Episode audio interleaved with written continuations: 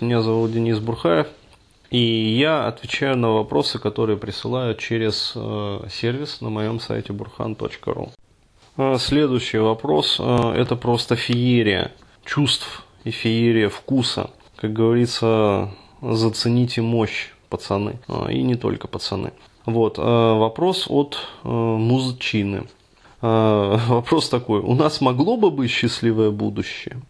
Вопросительный знак. А вот, и дальше дескрипция как бы этого вопроса. А, Здравствуйте, Денис. Недавно расстался с женщиной, возвращаться к ней не буду, расскажу о ней. Выросла в неполной семье, 33 года, двое детей, не замужем. Каждый день пьет, хотя работает учителем.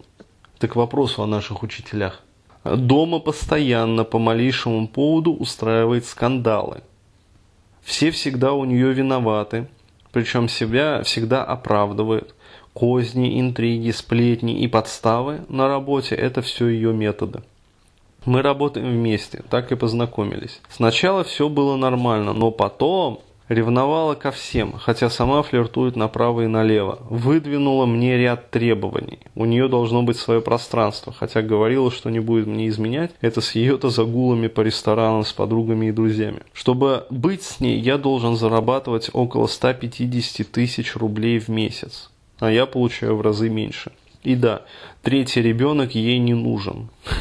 Ну а я 30-летний здоровый мужик, холостый без детей. Спасибо. Собственно, как сказать, отвечая на вопрос, у нас могло бы быть счастливое будущее, хочется задать встречный вопрос, э, как сказать, как вы могли в такое наступить вообще? Если вы 30-летний здоровый мужик, холостый и без детей, возникает вопрос, зачем? Скажу так, вот э, я таких женщин, я их, если увижу на другой стороне улицы, то я перехожу в другую, на другую сторону района.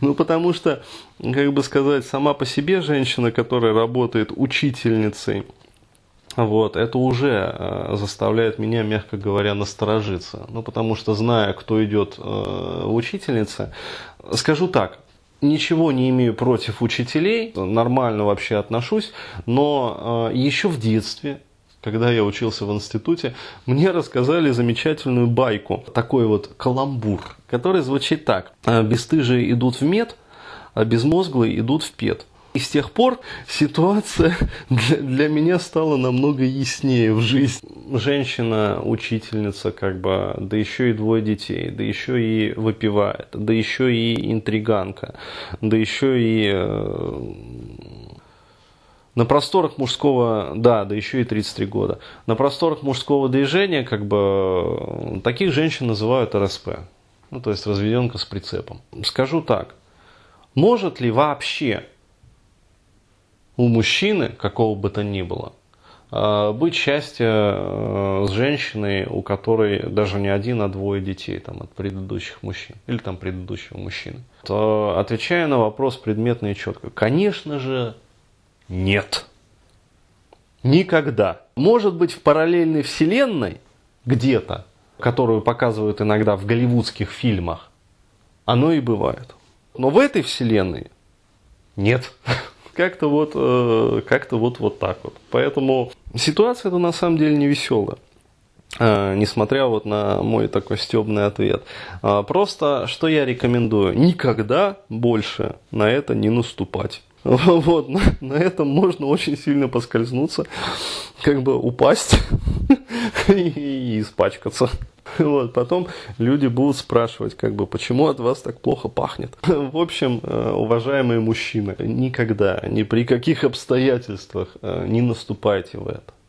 Ну, то есть это ничего, кроме разочарований, не несет в жизнь мужчины. Хватит э, верить вот этим вот э, сопливым розовым голливудским фильмам, где замечательные, значит, женщины там э, с милыми ангелоподобными детишками – Э, любят, короче говоря, и ценят, и, в общем, это все. Не проходит проверку жизни. То есть вы для нее всегда будете вот э, снабженцем, который просто нужен для того, чтобы ну, удовлетворять все ее прихоти. Она будет, естественно, на стороне.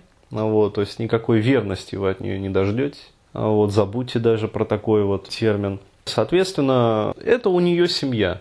Она и двое ее детей. А вы, э, вы просто снабженец, поставщик этой семьи. Вот. Вы в эту семью никогда, как говорится, не войдете. Это как некоторые тетки тоже любят а, писать, ну, на всяких бабских форумах там, о том, что, дескать, э, как это самое, э, мужчины могут себе позволять, что он, ну, высказываться, что он взял ее там на содержание с ее ребенком. Это же неправильно, наоборот.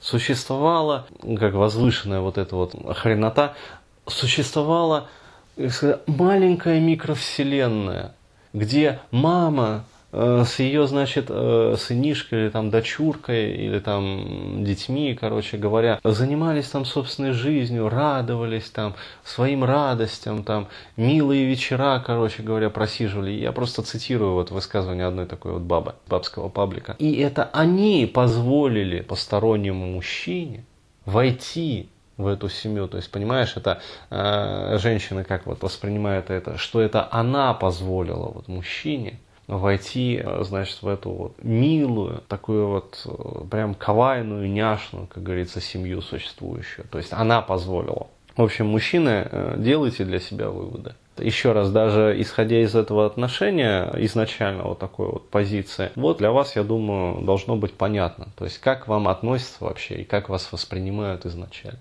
Вот так.